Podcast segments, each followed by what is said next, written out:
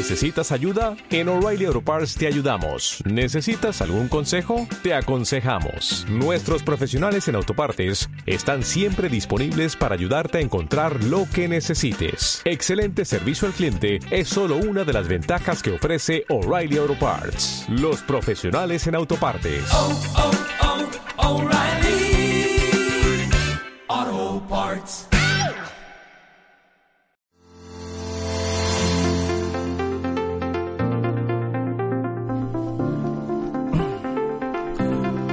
Muy buenas, ¿qué tal?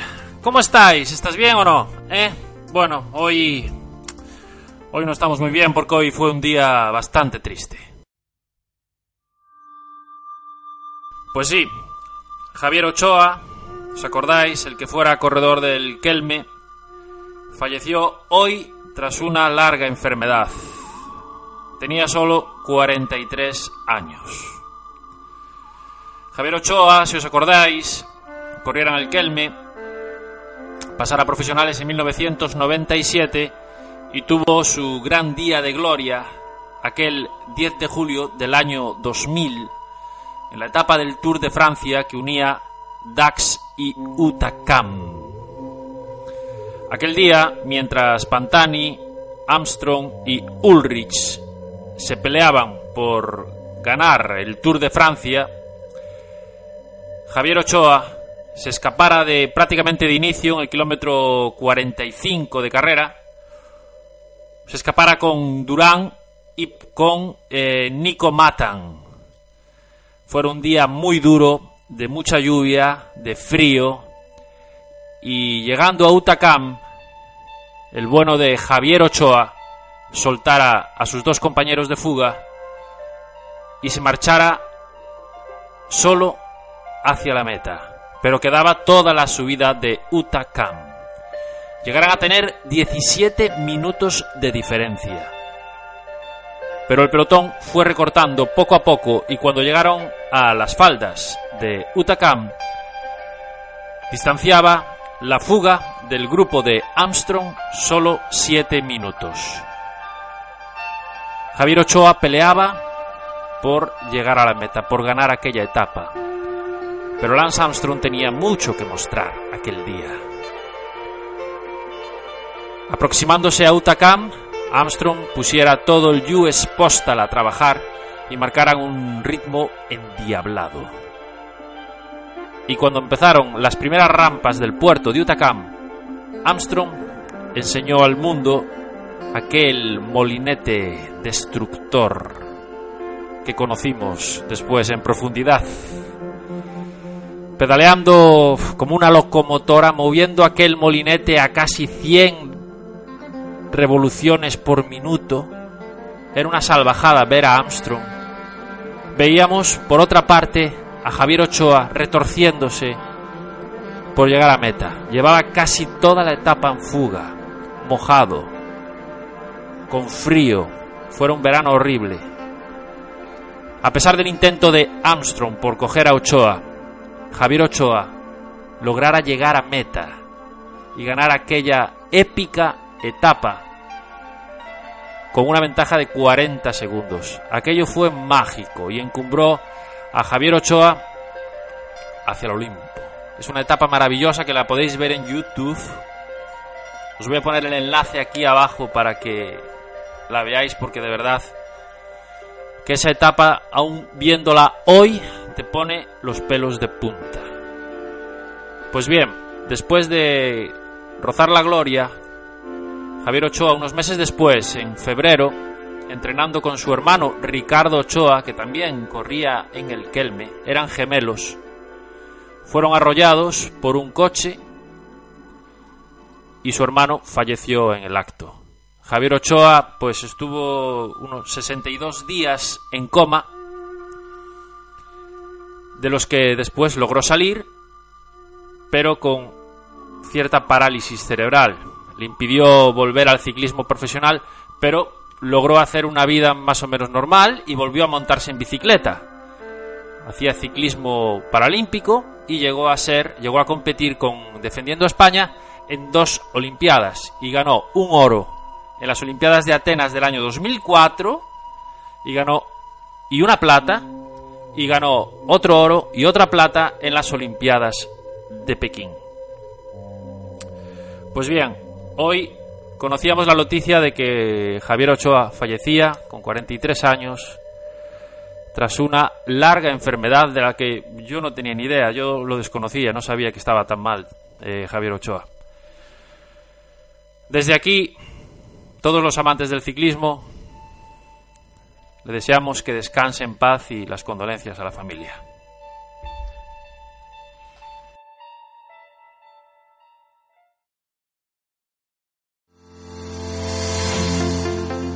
En otro orden de cosas, Richie Porte está pachucho, que empieza la Vuelta a España. Hoy empieza la Vuelta a España y Richie Porte está pachucho, que no acudió a la presentación de la Vuelta que fue ayer. Que dijeron desde el BMC que Richie Porte tenía una gastroenteritis, o sea, enteritis, todo enteritis, que tenía el estómago revuelto y que no fue, ay Richie Porte. Ay, el pupitas de Richie Porte que ya empezamos. Con las esperanzas que tiene todo el mundo. Gente que yo conozco que me dijo que iba a ganar Richie Porte. Ay, Richie Porte, que mañana, bueno, hoy empieza el prólogo. Y que como no andes bien el prólogo ya empiezas arrastrado y la etapa siguiente es el caminito del rey. Y se sabe que Richie Porte está pachucho, está malito justo el día que se sabe que fichó por el Trek. Sí, sí, sí. Richie Porte fichó por el Trek para las dos próximas temporadas. Le deseamos lo mejor en esta vuelta a España que empieza hoy. Y si hablamos de fichajes tenemos que hablar de otros dos que cambian de equipo. Los hermanos Izaguirre, después de esa disputa con el Bahrein Mérida por la renovación, cambian de aires y fichan por el Astana. Dos años también para los hermanos Izaguirre, para John, que tiene 29 años, y para Gorka, el vigente campeón de España de fondo, que tiene 30 años. Se van a juntar en el Astana con dos paisanos, con dos corredores también del País Vasco, con Pello Bilbao y Omar Fraile. Que tengan más suerte de la que tuvieron en Bar en Mérida, ¿no? Bueno, y os voy, os voy también a enumerar los sprinters de la Vuelta a España. Que ayer en el análisis que hicimos de la Vuelta no hablamos de que sprinters vienen a la Vuelta. Hay pocas etapas al sprint. No vienen muchos sprinters, pero alguno viene. Y vienen, os los voy a enumerar. Viene Viviani del Quick Step, máximo candidato a, a todas las victorias o casi todas. Viene Van Poppel del Loto. Ojo, que a principio de temporada Van Poppel andaba muy bien y ganó varias carreras. El hijo del mítico Jean-Paul Van Poppel de los años 80, ¿os acordáis? Viene Peter Sagan también a montar el show. No sé si correrá toda la vuelta o viene solo a coger un poquillo de ritmo para el mundial. Viene Buhani, que lo dejaron fuera del tour y vendrá la vuelta a ganar algo, porque este año no ganó nada, Bujani, eh, con sus sprints, con sus cabreos, con sus movimientos agresivos. Algo de show vamos a tener en los sprints con Bujani. También viene Mateo Trentin, ya lo dijimos con el Mission Tom Scott, con la polémica de Carlitos Verona. Y Nizzolo, también del Trek. Estos son los, los sprinters así que haciendo, viendo el listado, los que yo creí que eran más bueno, que, pueden sobresalir más en las etapas de llegada masiva. Pues hablamos ayer que me gustaría que dejarais debajo en los comentarios pues vuestro podium de la Vuelta a España, el podium final. Y mira, os voy a leer los que me dejaron. Javier Villafañe Ruiz pone que va a ganar Yates, segundo Porte, tercero Miguel Ángel López, Dice que a Nairo lo ve pasado de rosca. Me manda un saludo. Un saludo, Javier, claro que sí.